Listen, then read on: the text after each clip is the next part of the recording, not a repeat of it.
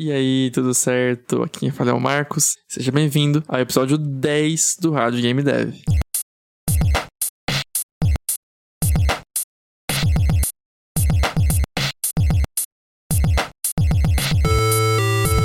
E chegamos ao episódio 10. Caramba, quando chega nesses números inteiros, parece uma coisa muito boa, né?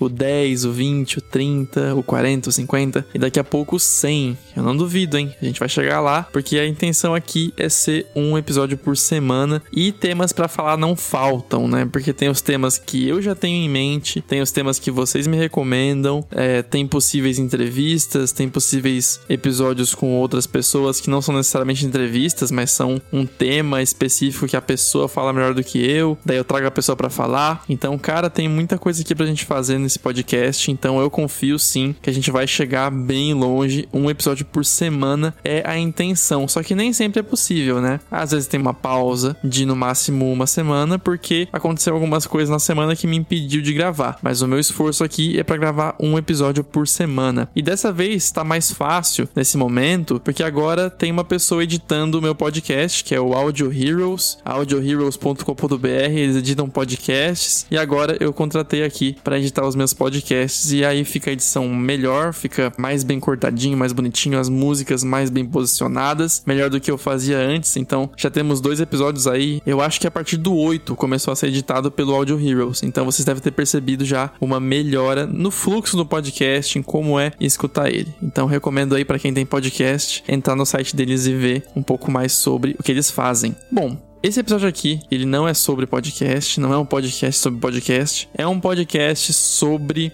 arte para jogos, mas na posição do programador, ou programador barra game designer, que é o meu caso. Sou programador barra game designer, só que eu não faço arte e também não faço música. Nessa posição em que a gente tem as armas para fazer um jogo, a gente tem como projetar ele por ter conhecimento de game design e tem a habilidade de programar ele por ter conhecimento em programação em alguma engine ou programação tradicional mesmo, né? O que, que a gente tem na nossa disposição para ter arte no nosso jogo? Porque essa parte é importante. A não ser que você queira fazer arte de programador, né? Que são aqueles jogos que são feitos com polígonos. Não necessariamente todo jogo minimalista é arte de programador, porque tem jogos minimalistas que são lindos. A arte de programador é tipo no VVVVVV, eu acho que são seis vezes o nome do jogo, que tu percebe que realmente é uma arte feita para ter, sabe? É para ter como tu visualizar as coisas, não é algo feito para ser bonitinho. Isso não chega a ser o que alguns jogos minimalistas são, porque muitos jogos minimalistas, eles são realmente bonitos, como por exemplo Thomas Was Alone, é um jogo feito com cubos e formas geométricas, polígonos, e ele tem cores muito bem escolhidas, tem um sombreamento legal, então é um jogo bonito. Um outro exemplo muito bom é o Pinkman, um jogo feito pelo meu amigo Matheus Ferreira Moreira, Matheus Sales. É um jogo bonito porque o Matheus, ele trabalha com programação de jogos agora, só que ele tem um passado como designer gráfico. Então ele tem conhecimento em arte para conseguir fazer um jogo minimalista bonito, não só um jogo assim com polígonos jogados de forma bagunçada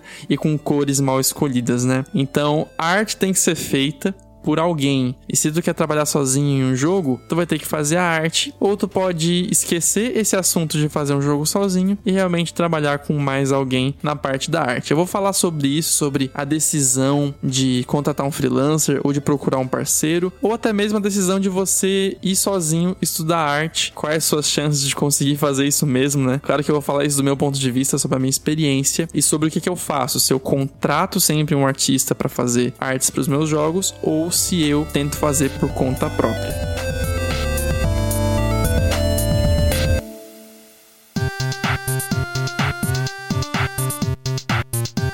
Sei quanto que tu conhece do meu trabalho, mas eu tenho dois jogos publicados na Steam e os dois são feitos com artes de outras pessoas. São artistas freelancer que eu contratei para fazer as artes do projeto. Então, com isso já tem a minha resposta sobre qual é a minha opinião sobre isso, sobre o que um programador de jogos deve fazer para ter arte no seu jogo. Eu acho interessante tu contratar alguém para fazer a arte. Mas da onde que vem essa minha decisão, né? Por que que eu decidi trazer um artista para o projeto em vez de fazer artes por conta própria. E também como é que tu pode lidar com a questão assim de ter que gastar com o jogo, né? Gastar entre aspas, porque tu se preocupa em colocar dinheiro no jogo, sendo que tu não sabe qual retorno que tu vai ter, né? Como é que tu pode lidar com isso. Bom, para quem não sabe, né, eu tenho aqui no meu canal um curso gratuito que é um curso de roguelike, que foi feito lá em 2017, um dos meus primeiros tutoriais. Foi a minha segunda série de tutoriais e é sobre um jogo roguelike muito simples de plataforma, em que as fases são geradas automaticamente de forma horizontal. A gente tem uma fase com seis blocos, sendo que quatro blocos que são do centro da fase, eles são gerados aleatoriamente dentro de uma série de sessões que tu já criou anteriormente. Então tu já monta, por exemplo, um quadradinho com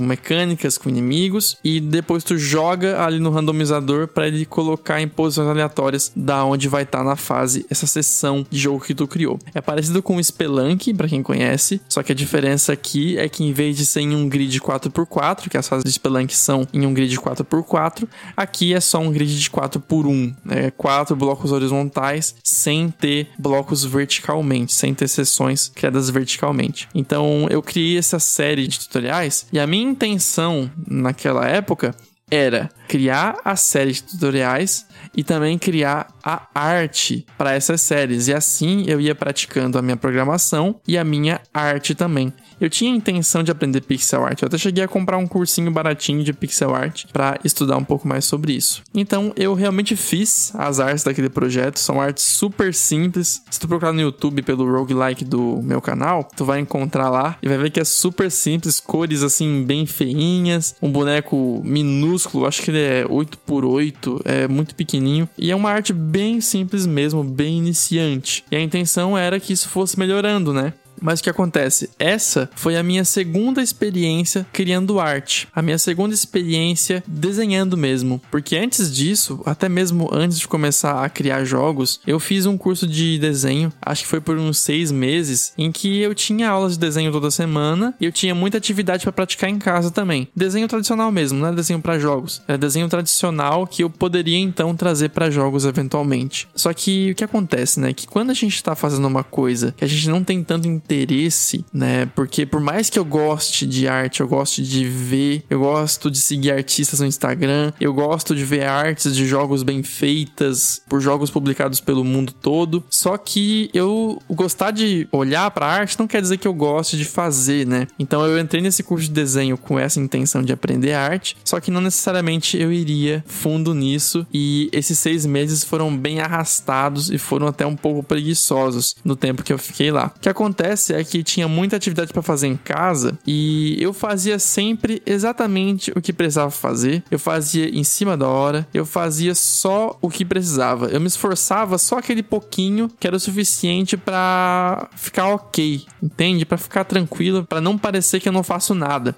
E quando eu ajo assim, eu me sinto muito mal, porque eu não gosto de ver falta de esforço no que eu tô fazendo, não gosto de ver que a coisa tá mal feita. E acho que muita gente aqui é assim, né? Muita gente que cria jogos tem essa, esse espírito de fazer o seu melhor no que gosta de fazer. Então, ver um trabalho feito que tu mesmo sabe que não foi o teu melhor, não é tão legal de ver. Então, quando eu fiz isso, quando eu fiz esse curso, eu tava realmente me arrastando por ele, não necessariamente gostando tanto daquilo ali. Eu passava muito tempo vendo vídeos na internet sobre como desenhar, só que eu passava pouco tempo realmente desenhando, que era o mais correto, né? Realmente praticar bastante o que eu aprendia. Eu, por muito tempo, eu tive muita teoria e pouca prática dentro de uma área que é realmente muito prática apesar de precisar muito de teoria também. Então o que acontece, né? Eu pude perceber nesse curso de seis meses que desenho não era uma coisa muito feita para mim. Eu acredito que exista essa coisa de algo que é feito para mim e algo que não é feito para mim. Porque tem coisas que eu vejo pessoas adorando fazer, eu não tenho a mínima vontade de fazer. Tu pode levar isso até para jogos, que é uma área que é entretenimento. Existem gêneros de jogos que não te atraem. Tem jogos que são mundialmente famosos, ou seja, muita gente gente joga, muita gente gosta muito, só que você não tá nem aí para esse jogo. E eu tô falando de jogos, não tô falando de algo que requer um esforço para aprender uma habilidade, é que tu vai levar para sua vida, pro trabalho. No caso, jogar jogos é o trabalho de algumas pessoas, mas eu tô falando aqui de desenvolver, né? Então, o jogar jogos aqui, eu tô falando de forma de entretenimento e não como forma de trabalho. Então, se dentro de jogos que é uma área de entretenimento, existem os gêneros que tu não gosta, imagina em trabalho, né? Em fazer arte, em programar, em projetar jogos, em fazer música. Dentro disso, com certeza vai ter coisas que tu não vai gostar de fazer. Só que o bom disso daí, né? E o meu ponto que eu quero chegar é que tu não gostar de fazer não quer dizer que a coisa é chata, não quer dizer que a coisa é terrível, quer dizer que alguma coisa em ti impede tu de ter vontade de fazer. Enfim, o que é isso exatamente é algo que é muito discutido ainda, né? Tipo, se isso nasce contigo, se é uma coisa que tu, tipo, tu cresceu estudando muita matemática, então tu tem mais aptidão para coisas matemáticas, ou tu já nasceu tendo uma aptidão natural para matemática, alguma coisa no teu cérebro quando tu nasceu. Não é nem algo que é mérito teu, é algo que nasceu contigo, sabe? Pode ser isso também. Claro que o esforço, ele sempre pode te ajudar a obter as coisas, né? E tu ter talento natural não ter esforço, não adianta nada. Mas o que eu quero chegar aqui é que algumas pessoas têm uma facilidade maior para alguma coisa e não só facilidade, mas também vontade maior para alguma coisa. Porque a vontade que eu não tenho em fazer arte, eu tenho em sentar e escrever um pouco sobre um jogo para projetar ele, para pensar como ele vai ser,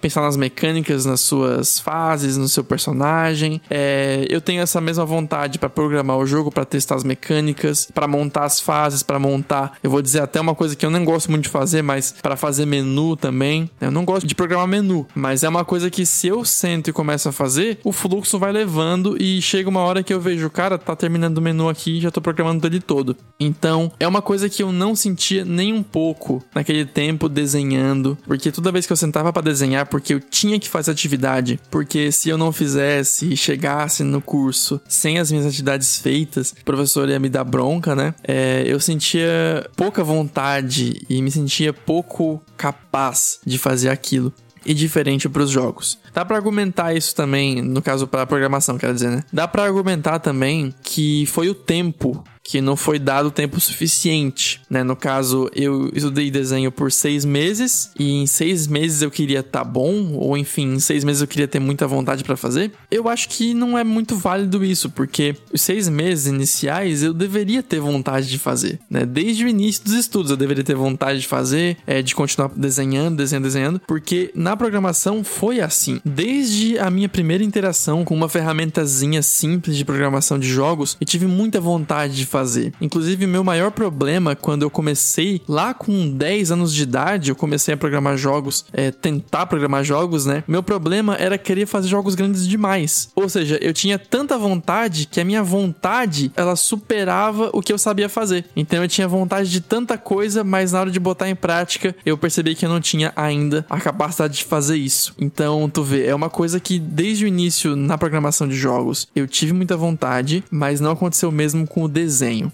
Então, resumo desse bloco, desse assunto é: você tem uma força maior, alguma coisa dentro de ti que te capacita mais de forma natural para algumas coisas e menos para outras. E o mesmo serve para outras pessoas. Enquanto tu pode ter uma capacitação melhor em programação, alguma outra pessoa vai ter capacitação maior em arte.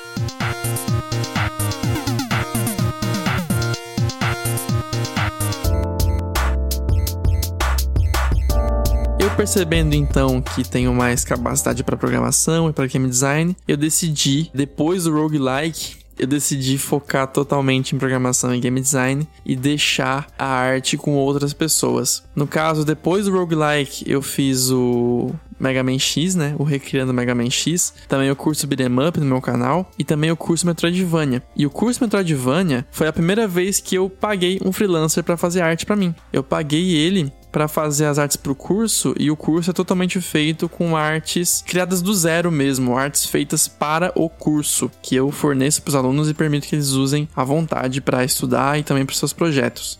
Então, depois dessa experiência com as artes do roguelike, eu pude perceber o quão melhor seria eu poder focar no que eu gosto de fazer e no que eu me sinto bem fazendo e pagar para outra pessoa que se sente bem fazendo arte que ela faça arte, né? Então todo mundo se ajuda e assim eu tenho uma boa arte nos meus jogos e não preciso ficar me esforçando estudando alguma coisa que não me interessa muito de estudar, né? Eu me interesso muito por arte, mas não por estudá-la. A gente não tem que querer saber fazer tudo. E se você tem essa intenção de fazer tudo no seu jogo, é bom que seja algo consciente, algo que tu realmente pensou e decidiu. Vai ser assim porque eu tenho meus motivos, sabe? Tem algumas pessoas que eu vejo assim nos comentários dos meus vídeos que são assim os comentários que eu não entendo, sabe? Eu não sei quando é que essa mentalidade do fazer tudo ficou tão obrigatória. São comentários tipo assim, ó. Eu queria muito fazer um jogo, mas eu não sei fazer arte. Então a pessoa coloca o não saber fazer arte como um bloqueio. Ou seja, é impossível tu contratar alguém para fazer arte, ou é impossível tu encontrar na internet arte para suprir pelo teu jogo enquanto tu não consegue contratar alguém. É, então, sem saber fazer arte, não pode fazer jogo. E é isso que eu quero deixar bem esclarecido nesse podcast: é que não é necessário tu saber fazer arte. Se tu não gosta, tu pode contratar alguém para fazer. E nessa parte de contratação, eu vou deixar aqui algumas recomendações sobre aonde encontrar, né? É importante isso daí. O que não falta na internet é grupos de desenvolvedores, grupos de pixel art, grupos de arte 3D, grupos de até mesmo de programadores que tu pode encontrar algum artista no meio, porque também tem os artistas que querem aprender a programar, né, para poder fazer seus jogos com as suas artes. É, então nesses grupos tu consegue encontrar pessoas que fazem arte. E no meio dessas vão ter as pessoas pessoas que estão trabalhando nos seus jogos, estão trabalhando nos seus projetos, mas tem aquelas que se abrem para fazer freelance. E aí tu pode começar a conversar e definir os preços, definir o que tu vai fazer e o seu orçamento que tu pode investir. Eu já falei um pouco sobre essa questão de quanto investir num jogo no episódio número 5, se eu não me engano. Não, no episódio número 3 Episódio número 3 é publicando jogos na Steam sem estresse. Eu falo bastante sobre o que, que tu deveria colocar de dinheiro no teu jogo. Mas, resumidamente, se for algo recente que tu tá começando a fazer agora, o seu primeiro jogo que tu quer publicar, um jogo sério que tu quer fazer por completo, eu recomendo investir o menos possível, a menor quantidade possível, porque assim o risco é menor. Risco menor, ansiedade menor, e assim tu fica mais tranquilo. Porque muita ansiedade a gente coloca por conta própria, a gente coloca sem motivo. Então tu pode realmente fazer um jogo que não te gere ansiedade. Então invista menos dinheiro nele, que assim tu consegue um trabalho bom, porque vai ser feito por alguém, né? Que sabe fazer arte, não por ti mesmo. Que se tá ouvindo esse podcast pensando sobre se deve ou não aprender arte, certamente você não sabe fazer arte ainda. Então a minha recomendação é que nem se custe em estudar arte e vá atrás de um freelancer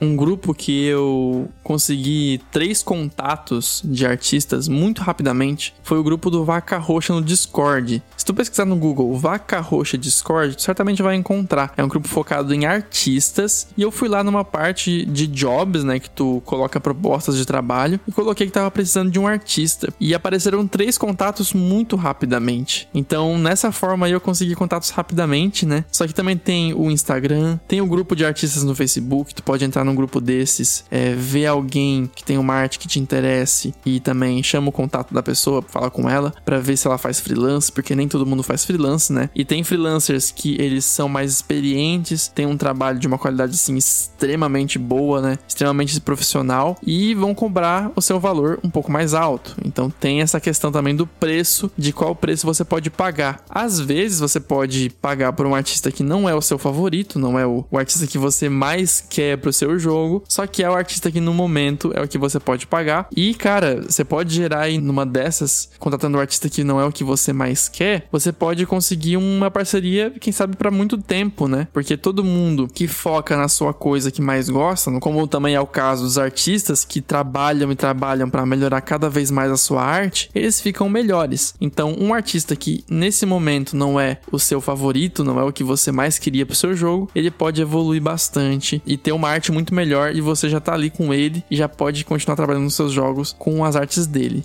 E quando o assunto é contratar um freelancer, eu percebi que é muito importante ter uma dinamicidade, ser dinâmico e não ficar só fechado em uma pessoa, né? Então tu encontrou um artista que te interessou, beleza. Só que acontece que às vezes eles se ocupam muito com outro trabalho e acabam não podendo atender o seu jogo. Então no caso do Rift Raccoon foi um jogo que eu fiz com dois artistas freelancer e esses artistas agora estão muito ocupados. E por isso, então, o Super Forklift 3000, que foi o meu segundo jogo para Steam, ele foi feito com um outro artista, porque esses outros dois do Rift Raccoon não puderam participar. Então acontece que é bom cultivar contatos, né? Cultivar vários contatos, porque tu não sabe o que pode acontecer. Às vezes um se ocupa demais, ou ele mudou de carreira, digamos assim, ele mudou o seu foco, agora não quer mais ser freelancer, quer fazer outra coisa. Então sempre pode mudar essas coisas, então fique atento e cultive contatos. E até então, todas as minhas interações com freelancers foram bem pouco burocráticas, sabe? Nessa questão de contratar um freelancer, você pode ter uma preocupação inicial sobre como funciona, qual a burocracia disso, como fazer assim para fazer o pagamento e tudo. É muito simples. Todos com quem eu participei, com quem eu trabalhei, sempre foi pagar metade no começo e metade depois. Faz lá um conjunto de artes, talvez uma animação completa ou toda a arte do projeto, um bloco de artes, né, que dá um valor específico, e aí tu paga metade para ele começar e paga metade depois. Só que certamente tem várias outras formas de trabalhar, essas foram apenas as formas com que os freelancers que eu trabalhei agiram, foi dessa forma o pagamento.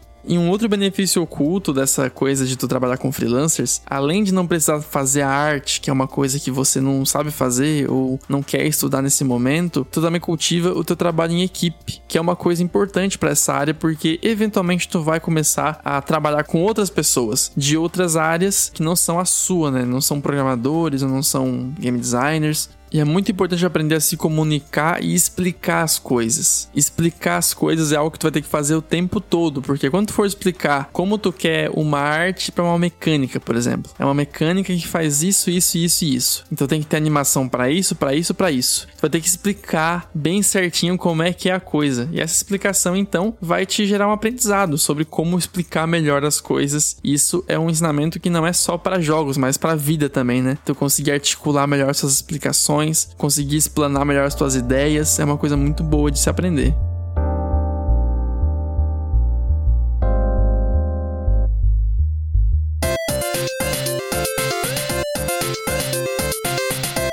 Então essa é a minha opinião sobre se você deve contratar um artista ou se você deve aprender arte. Se você não tem interesse em ser um bom artista, em aprender arte, em eventualmente trabalhar com arte, eu não vejo motivo para você não contratar alguém, né? Porque no meu caso, eu não tenho a menor intenção de trabalhar com arte, porque eu pude perceber ao longo de tempos, de meses estudando, que não é isso que eu quero, né? Então é importante você se dar um tempo também para entender o que você quer. Se você está começando agora, você começou agora a programar, começou agora no game design, começou agora até em arte, dá um tempinho para você se entender, para você se conhecer e ver o que você prefere. No meu caso, eu tive um tempo para perceber que arte não era o que eu queria e eu queria mesmo era programar os meus jogos. Era isso que eu mais gostava de fazer. Então tá, não pensa logo de cara que você não gosta e para de fazer. Se dá um tempo para isso. E mesmo assim eu não acho que alguém consiga fazer tudo muito bem também, né? Eu vejo aí que é interessante você ter uma habilidade primária e uma secundária. Então, se você acabar querendo fazer arte, que seja a sua habilidade primária ou secundária e que alguma outra habilidade você deixe para outra pessoa fazer, porque ela vai ser mais especialista nisso e você vai acabar ficando muito generalista caso você queira fazer tudo e pode acabar fazendo tudo muito mal feito ou não no ápice do bem feito que você poderia fazer caso focasse em uma só coisa, né? Porque tem pessoas que conseguem fazer muito bem todas as áreas conseguem fazer muito bem. Só que essas pessoas são a exceção, né? Não queria ser a pessoa chata que fala isso, né? Só que realmente requer muito esforço em muitas áreas para tu fazer muito bem tudo. Então eu hoje prefiro fazer muito bem o que eu gosto de fazer, programação e game design, e deixo música,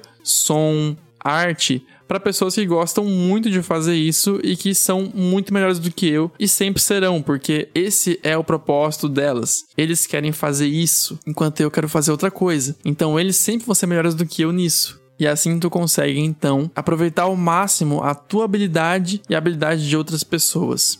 Essa é a forma que eu vejo essa questão do trabalhar em equipe, trabalhar com mais pessoas e contratar freelancers. E é claro, isso é a minha opinião. Se você tem outra opinião, não se deixe influenciar pela minha opinião. Apenas leve em consideração o que eu falei e reflete sobre o que, que faz sentido para ti e o que, que não faz sentido. E se você estiver no YouTube, comenta aqui embaixo nos comentários o que, que você achou desse episódio e também pode deixar uma sugestão para um próximo episódio do Rádio Game Dev. Beleza? Muito obrigado por ouvir e antes de ir embora, deixa eu sugerir para você pegar o meu e-book 5 passos simples para criar games é www.marcosgamedev.com barra 5 passos, você pega o e-book gratuitamente e é um conteúdo bem legal para você ler bem rapidinho e aprender bastante coisa. Legal? Vejo você no episódio 11. Até mais!